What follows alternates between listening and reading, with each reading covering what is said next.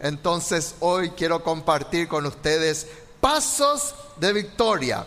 Los pasos de victoria damos en los momentos más difíciles de nuestra vida. ¿Cuánto dicen amén? El mundo dice, ahora estoy mal, ahora estoy, no sé, hay cepa 2, cepa 3 y le pusieron cepa 15 también. Pero entonces me quedo. El mundo quiere eso. El diablo quiere eso.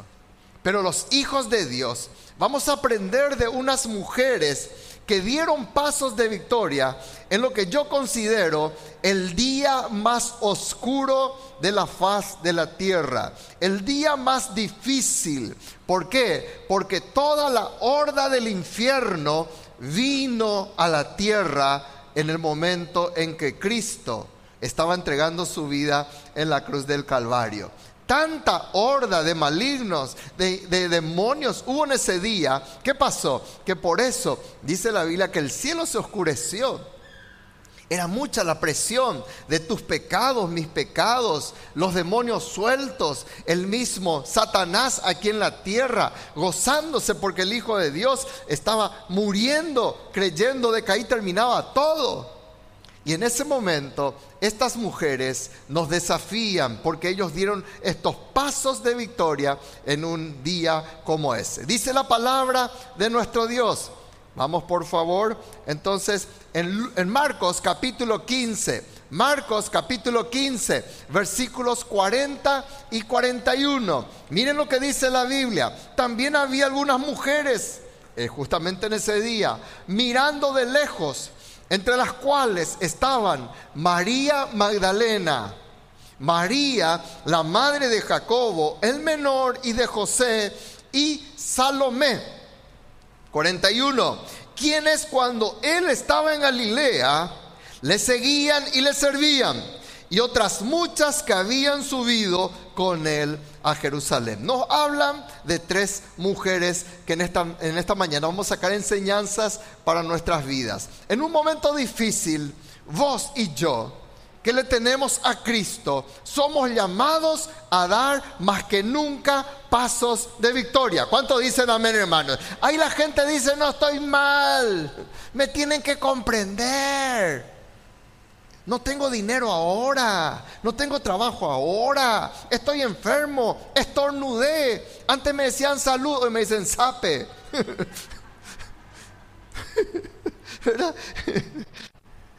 Antes lo mejor que podían decir es positivo. Y ahora soy positivo, Se asustan de vos,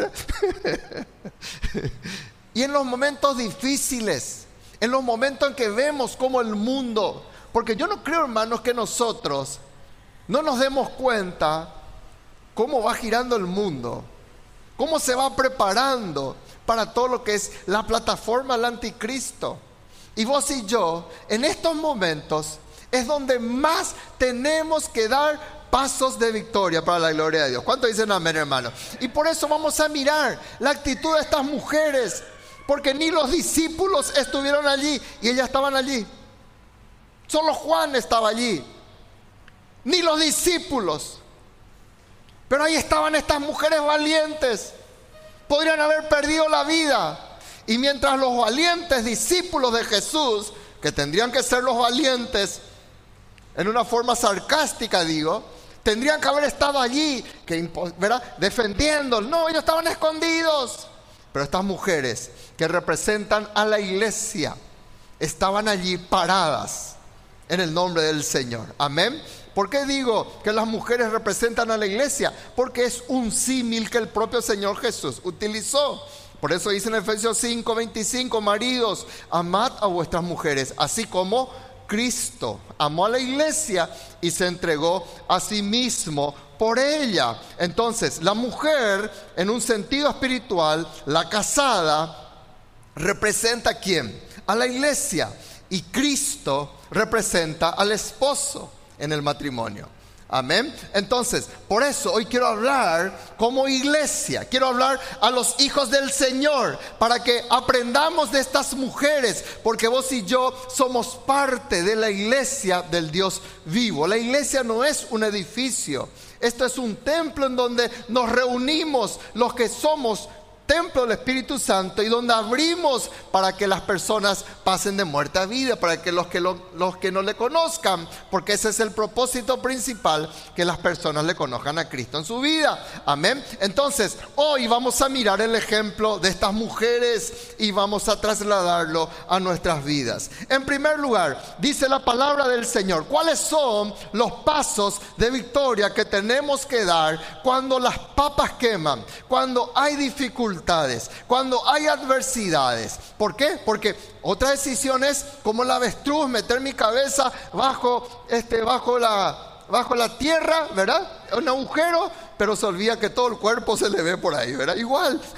Entonces, no es solución, pero vamos a ver los pasos de victoria que tenemos que dar. Versículo 40, levante su mano y diga, en el nombre de Jesús yo voy a mirar lejos. Amén. Dice la palabra de Dios, también había algunas mujeres mirando de lejos.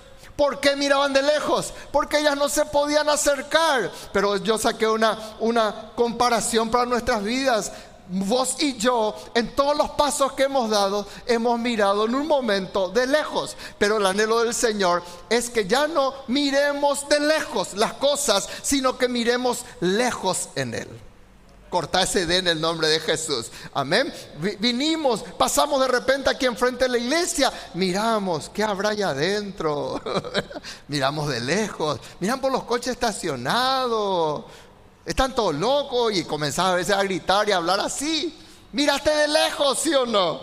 De repente entraste en la librería, de repente miraste, te trajo otra persona, alguien te invitó, alguien te ayudó para que dejes de mirar de lejos y comiences a mirar lejos. Me va siguiendo iglesia. Estas mujeres estaban en un tiempo mirando de lejos porque no le dejaban acercarse.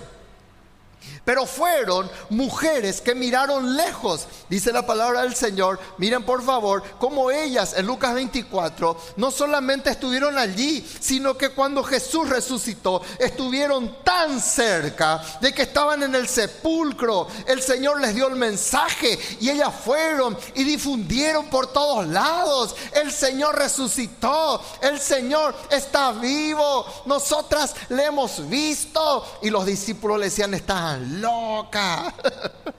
y Jesús mínimo 69 veces. Cuando quieras leer la Biblia y contar, mínimo 69 veces les dijo a sus discípulos de que Él moriría y que resucitaría.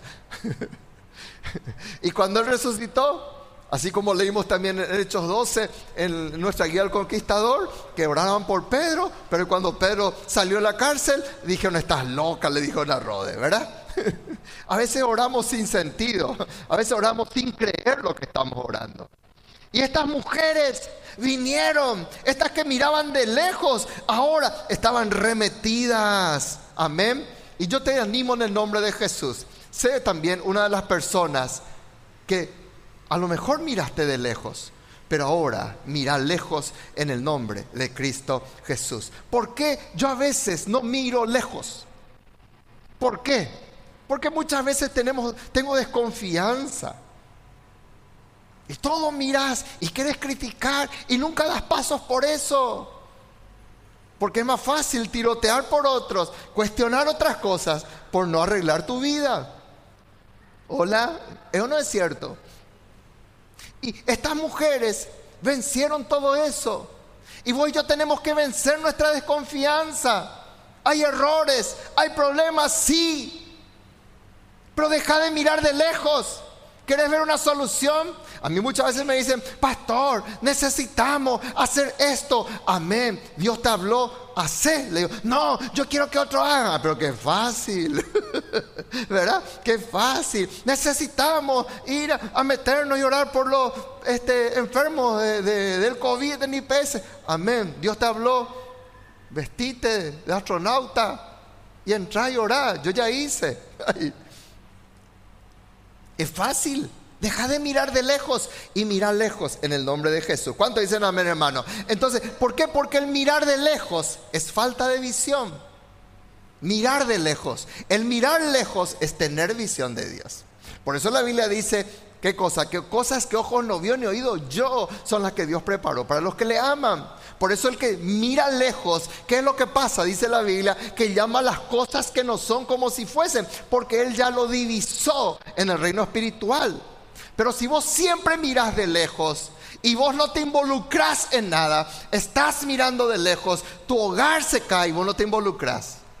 Mirás de lejos, tus hijos se pierden y no te involucras. Mirás de lejos, la obra te necesita y vos no te involucras. Nunca vas a formar parte de la victoria. Es fácil mirar de lejos, pero Dios te llamó para mirar lejos. ¿Me sigue iglesia? Hola iglesia, ¿me siguen o no? Díganme algo para que sepan que están despiertos allí. Allá arriba están despiertos. Sí, no les veo bien ahí. Bueno, entonces, miren lo que... Entonces, vamos a orar en el nombre de Jesús por todo esto. Amén. Dice en Génesis que tenemos que orar como Bartimeo. Bartimeo, hermanos, cuando el Señor Jesús le llamó, ¿qué es lo que Bartimeo no tenía? No tenía visión, no tenía ninguna de estas cosas. Y Bartimeo cuando se acercó, el Señor le preguntó, ¿qué querés que te haga? ¿Qué le dijo Bartimeo? Señor, quiero una capa nueva. Estoy cansado de esta capa mugrienta, llena de piojos. No, ¿Qué le dijo? Quiero una lata nueva porque quiero recaudar más. No, ¿qué le dijo Bartimeo? Señor, que recobre la vista. Necesitamos orar así. Necesitamos orar así. Porque somos inmediatistas. Miramos solamente lo que nos pasan por noticieros. Miramos solamente por lo que vemos a nuestro alrededor. Y Dios quiere que miremos de lejos. Oremos como Bartimeo. Oremos como Abraham. Dios le dijo a Abraham qué cosa. Alza tus ojos y mira todo este lugar. Desde donde estás. Desde donde Dios te quiere bendecir. Desde donde estás. Desde allí Dios te quiere bendecir. Entonces, de ahí vos vas a mirar hacia el norte, hacia el sur, hacia el este, hacia el oeste. Toda esta tierra que ves, todo eso es para vos. Pero alza tus ojos, Abraham. Amplía tu visión. Él no le dijo, Señor, tengo 99 años ya. No, amplía tu visión. Pero para eso tiene que apartarse el lot. El lot representa el chupa unción. El lot representa el que está a tu lado solo por interés. De repente es una lota, varón, que te está succionando la bendición. Te está haciendo perder la bendición de Dios. Ah, pastor, es mi esposo, le voy a dejar entonces. Ahora no, no estoy hablando en ese sentido. Estoy hablando de las cosas que te están trabando esa bendición de Dios. Porque a veces por culpa del Lot no puedes tener visión. Y te mezclaste, andas con gente que no te bendicen. Los Lot que están succionando tu unción, tu bendición. Y te mandan pesimismo. Unita gente. Por eso cuando se apartó Lot, Dios le amplía la visión a Abraham y le dice, ahora que Lot se apartó de vos, díganme si no es Biblia, hermano. ¿Es Biblia o no es Biblia? Después que Lot se apartó de él, ahí Dios le dice, alza tus ojos, Abraham. Ahora, alza tus ojos.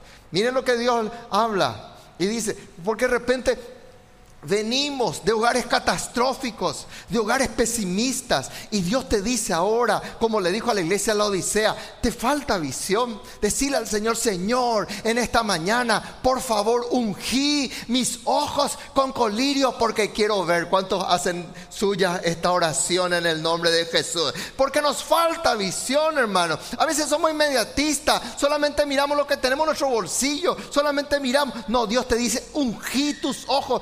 Yo te voy a dar este colirio. El colirio espiritual, no es el colirio que vas a comprar en la farmacia, es el colirio espiritual. Yo te voy a dar este colirio para que vos mires lejos en el nombre de Cristo Jesús. Amén. Yo proclamo en el nombre de Jesús que vas a ser una persona que mira lejos. Yo proclamo que hay esperanza para tu porvenir. Yo proclamo que no vas a andar más encorvado como aquella mujer que estuvo 18 años encorvada, mirando solo el piso mirando solamente su sandalia, mirando el polvo de la sinagoga, hasta que Jesús entró y le dice, mujer, eres libre de tu azote. Y esa mujer se levantó, esa mujer miró, dejó de mirar el piso y lo primero que hizo fue contemplar el rostro de Cristo. Amén. Deja de andar encorvado. Ten un poco más de visión. Mira lejos. Involucrate. Es fácil criticar de afuera. Cualquier hijo del vecino hace eso. Pero vos que sos de la iglesia del Señor, deja de criticar. Y si no te involucras, no critiques. Apoya y ora en el nombre de Jesús. Porque vamos adelante a la conquista. Porque vamos adelante en el nombre de Jesús. En medio del tiempo adverso. Amén o no amén. Segundo, multiplicate. ¿Cuánto dicen amén? Multiplicate. ¿Cuál es una de las características que Dios le dio a la mujer? El útero. Para tener hijos. Para engendrar y sostener. Amén. ¿Sí o no? Arnaldo por más que hubiera querido, no pudo, tiene que ser Liz, su esposa. ¿Verdad? Y Dios, Dios da al hijo, ¿sí o no? A la mujer. Y la mujer tiene esa capacidad, por eso tiene el versículo 40, entre las cuales estaban María Magdalena, María la madre de Jacobo el menor y de José y Salomé. Levante su mano y diga, en tiempos adversos yo me voy a multiplicar. ¿Cuánto dicen amén hermano? En tiempos adversos yo me voy a multiplicar. El, el propósito del diablo es que te retrotraigas. El propósito del maligno es que regredas. Por eso cantamos esta canción. El que decide seguirle a Cristo no vuelve atrás. Y puedes tener peleas con un, líder. No te, no, te dejes de multiplicar. Porque nunca le vas a poder decir así al Señor. Señor, yo me peleé con fulano tal, por eso ya no me fui a la iglesia. Cualquier maligno habla así. Pero el Hijo de Dios dice, cuanto más nos oprimen, como dicen eso 1.12, cuanto más les oprimían, más se multiplicaban. Aleluya. Más lo oprimían, más se multiplicaban. Mirad más tu Biblia, eso 1.12. Te suelto ese versículo.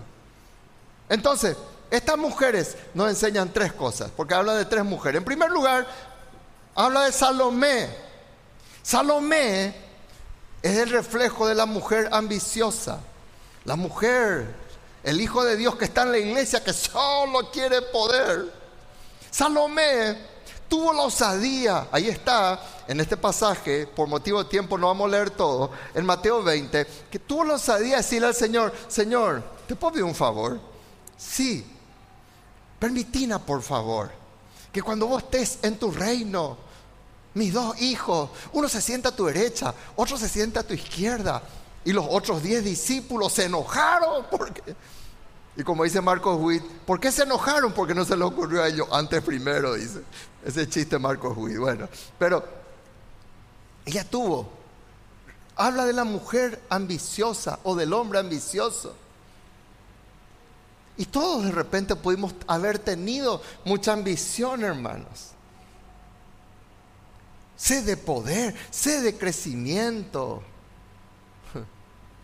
Pero ahora ahora que yo le miro al Señor, que yo pueda decirle, Señor, yo depongo todo esto en el nombre de Jesús, porque yo entiendo que vos resistís al soberbio y vos le das gracia al humilde. Entonces hoy, Señor, yo depongo, no quiero ser más así. Este es el caso de Salomé, una mujer que acá metió la pata, pero que ahora es restaurada y que estaba cerca de Jesús. ¿Cuánto dicen amén?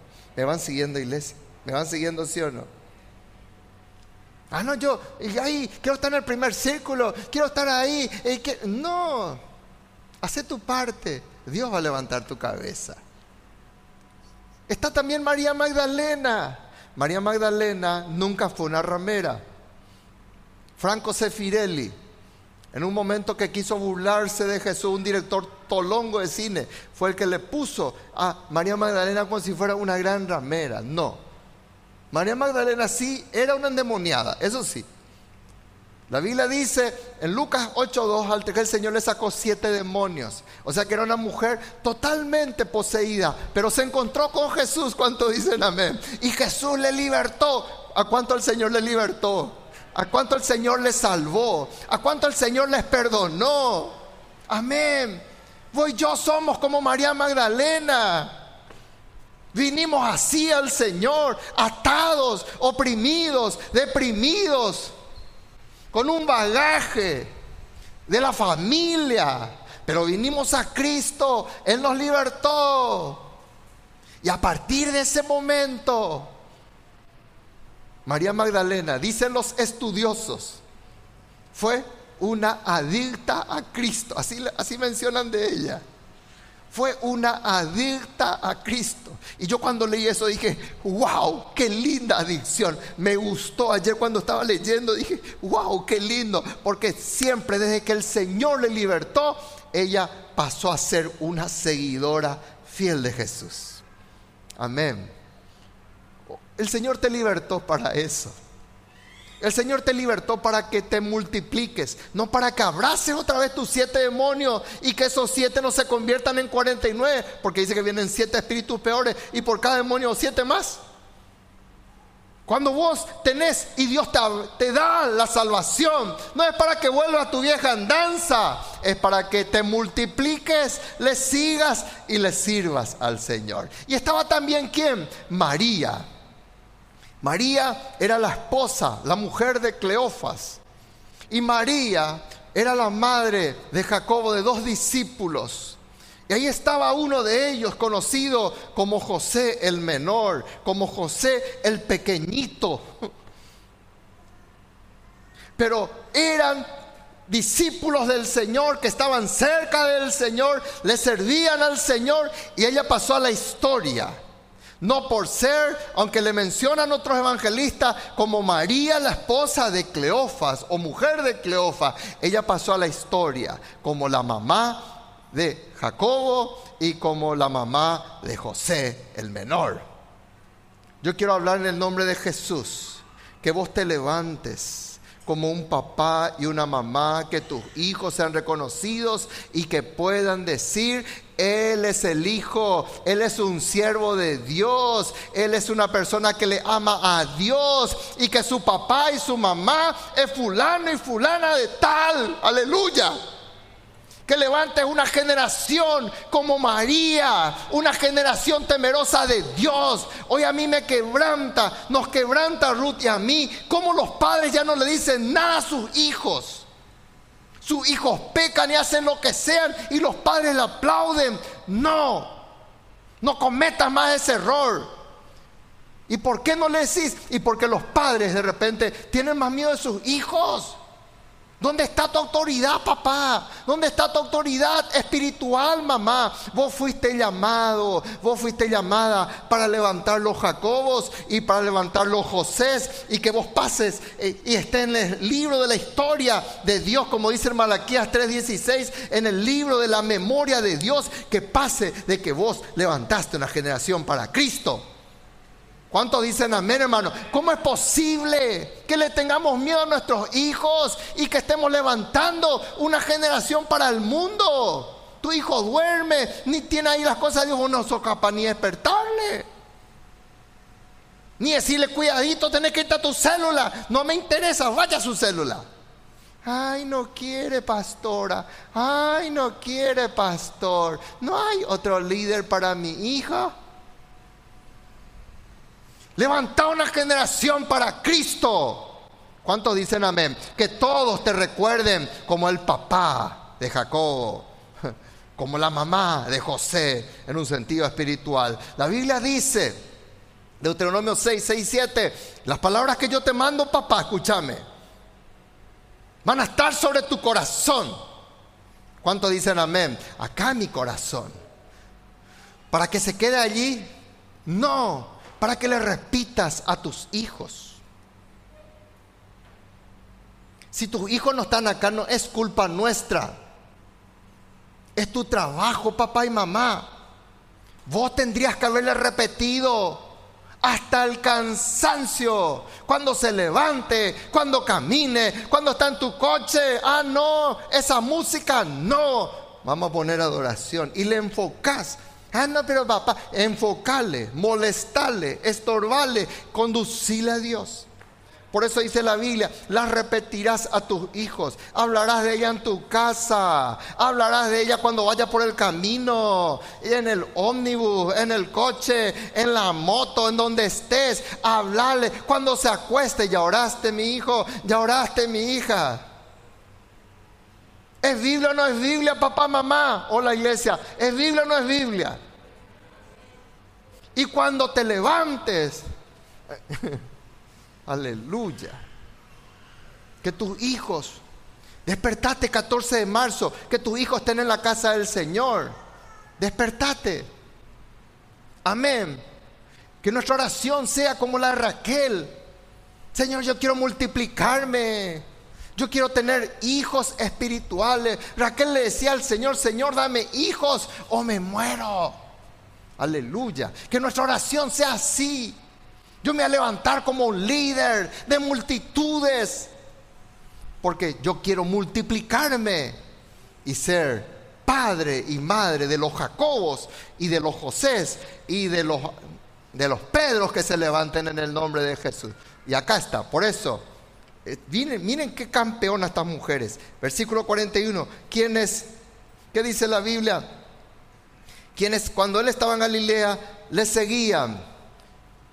Digan conmigo, seguirle y servirle. Bien fuerte, a ver, bien fuerte allá arriba. Seguirle y servirle. Otra vez, seguirle y servirle. ¿Qué hacían estas mujeres cuando estaban con él?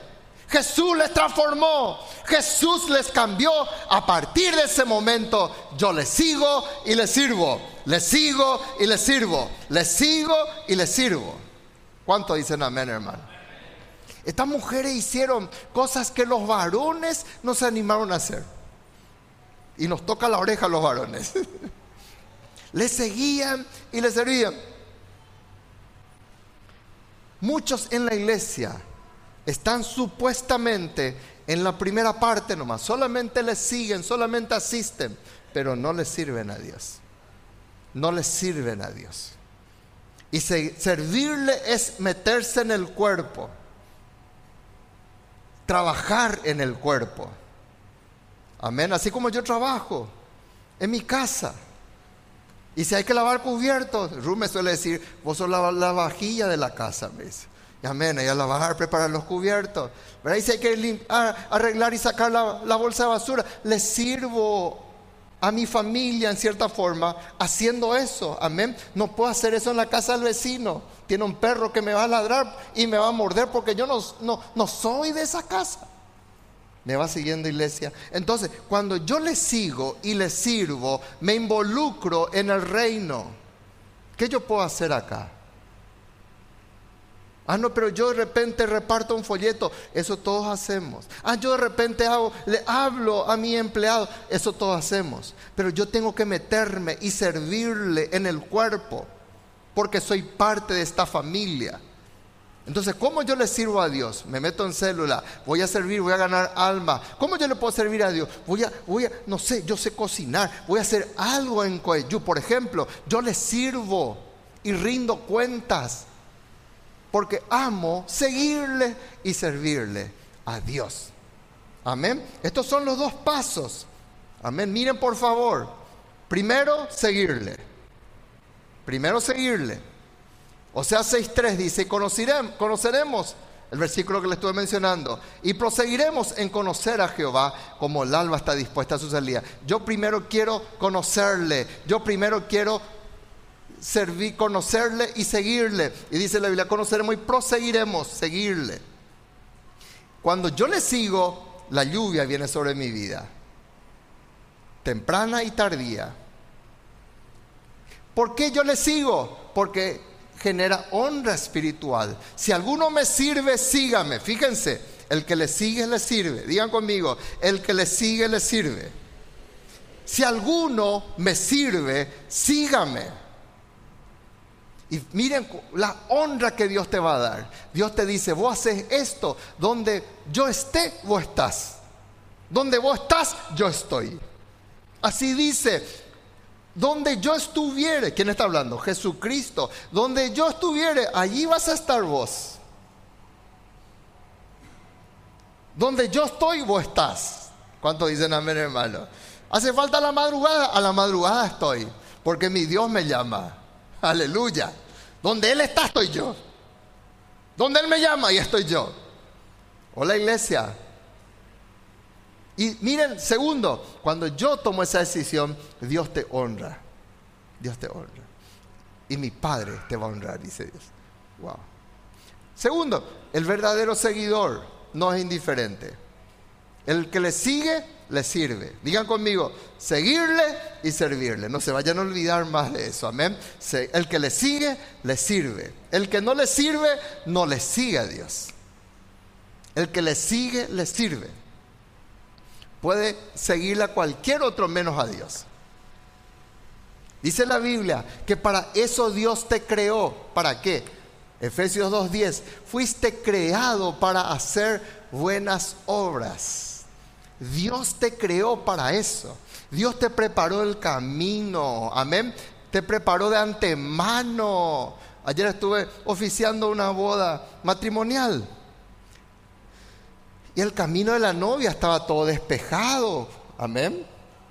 Y pusieron pétalos de rosas. Todo preparado para que pase la novia. Así Dios te prepara. Aleluya. Dios te prepara el camino. Dios te dice, seguime, servime. Yo preparé ese camino de antemano para que vos transites en ese camino. Wow. Qué tremendo, hermanos. ¿Vos para qué sos hechura de Dios? Digan conmigo, para las buenas obras. Para las buenas obras. Eso 23, 25. ¿Por qué muchas familias no son prosperadas? Porque no les sirven a Dios. Porque hay conflictos matrimoniales. Porque no les sirven a Dios. Es Biblia, es Biblia. Eso 23, 25. Mas a Jehová tu Dios servirás yo voy a bendecir tu finanza, dice Dios. Yo voy a bendecir tu comida. Yo voy a bendecir tu pan. Yo voy a bendecir tu agua. Yo voy a bendecir lo que vos haces. Si vos me servís, deja de servirte solo a vos y servime, te dice Dios. Y yo te voy a bendecir. A veces Rui y yo no nos damos cuenta, hermano, solo ministerio, ministerio hablamos porque le servimos a Dios. Y de repente vamos a hablar por nosotros, porque estamos tan metidos a veces. Servirle a Dios. Y eso te va a bendecir. ¿Cuánto dicen amén? Ni el COVID te va a tocar. ¿Cuánto dicen amén? Por eso dice la Biblia, yo voy a quitar toda enfermedad. Y si te tocó, va a salir otra vez, como dice Bolsonaro, va a ser una gripeciña nomás. Amén. Porque por eso dice, yo voy a quitar. ¿Es Biblia o no es Biblia, hermanos? Yo voy a quitar. Por eso, cada rato te enfermas. Cada rato vienen problemas. ¿Por qué? Porque no le servís a Dios. Servíle a Dios. Y Dios te dice, yo te voy a blindar, yo te voy a proteger. Aleluya. No digo yo, es Dios mismo. Levantate en el nombre de Jesús. Seguile y servirle a Dios. Yo proclamo que se levantan valientes ahora. Pero pastor, ¿cómo voy a servir ahora? ¿Cómo voy a seguir ahora? Hablan de cepado, hablan de... Con más razón servirle a Dios. Hola, porque en tiempos adversos es donde más paso de victoria tenés que dar. Pastor, estoy apretado económicamente. Con más razón servirle a Dios para que Dios te prospere, para que Dios te bendiga y para que se destrabe. Y por último, levante su mano y diga, voy a subir con él. Amén. Y con eso terminamos. Versículo 41. Aleluya. La honra más grande de los hijos de Dios. Dice la Biblia, otras muchas mujeres que habían subido con él a Jerusalén. Dice, wow. Subieron con él a Jerusalén. Porque Dios te llama a subir. ¿Cuánto dicen amén, hermano? Amén. Dios te llama a subir. No podés estar de la misma forma que estuviste en febrero. Ya estamos en marzo. Todos los días tenés que subir ante Dios. Todos los días tenés que mejorar ante Dios.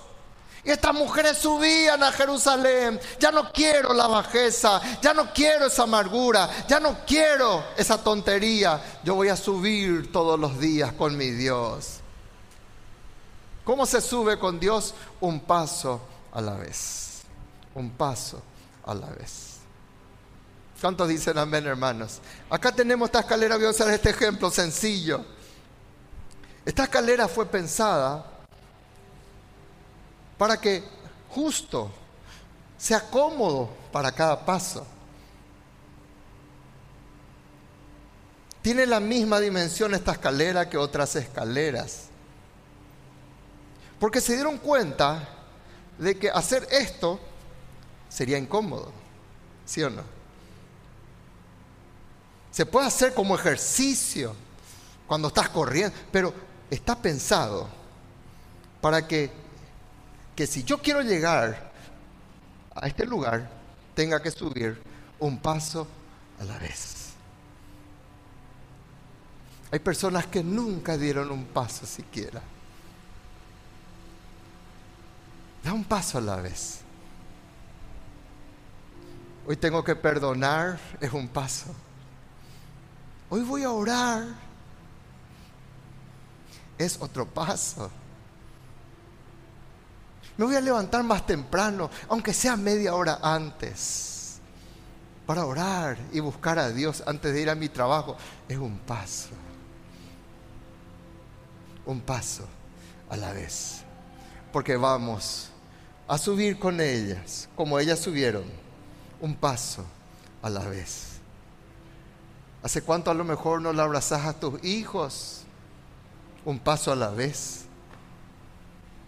Y Dios te va a bendecir en el nombre de Jesús hasta que llegue el momento. Dice, subían a Jerusalén, Jerusalén es nuestra base. Hechos 1.8 dice, de ahí comenzó el bautismo, el Espíritu Santo. En Jerusalén, Judea, Samaria, hasta lo último de la tierra. Jerusalén es nuestra base. Comenzar la base. Hasta el momento, el momento glorioso en que vos y yo ascendamos a su presencia, que es el subir lo más glorioso que hay, cuando llegue el momento en que los hijos de Dios tengamos ese oído espiritual, escuchemos su trompeta y subamos con él a las nubes para la gloria y la honra del Señor. Y el mundo seguirá con su caos. Imagínense lo que va a ser este mundo sin los hijos de Dios, con las iglesias cerradas, con los púlpitos cerrados, redes sociales cerradas para predicar la palabra. ¿Te vas a quedar por no subir una vez, un paso a la vez en el reino, que el Señor nos transforme. Cantamos y decimos, pónganse de pie. Decidido seguir a Cristo.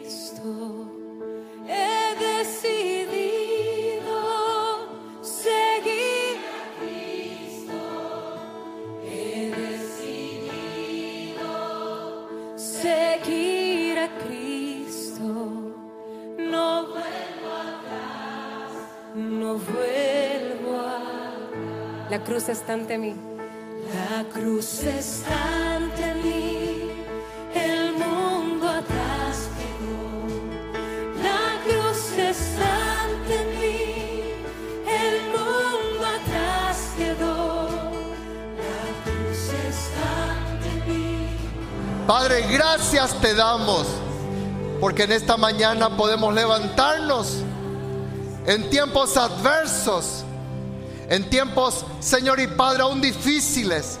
Tu iglesia está de pie, tus promesas siguen vigentes, tu palabra sigue siendo poderosa. Y en esta mañana, Señor, toca nuestras vidas. Perdónanos por el temor, perdónanos por haber abrazado, Señor, tanto egoísmo. Hoy nos levantamos en victoria y tú levantas un pueblo en victoria. Yo proclamo eso en el nombre de Jesús. Levantas un pueblo transformado, un pueblo, Señor, que se levanta a la conquista, que abraza la bendición y rechaza la maldición.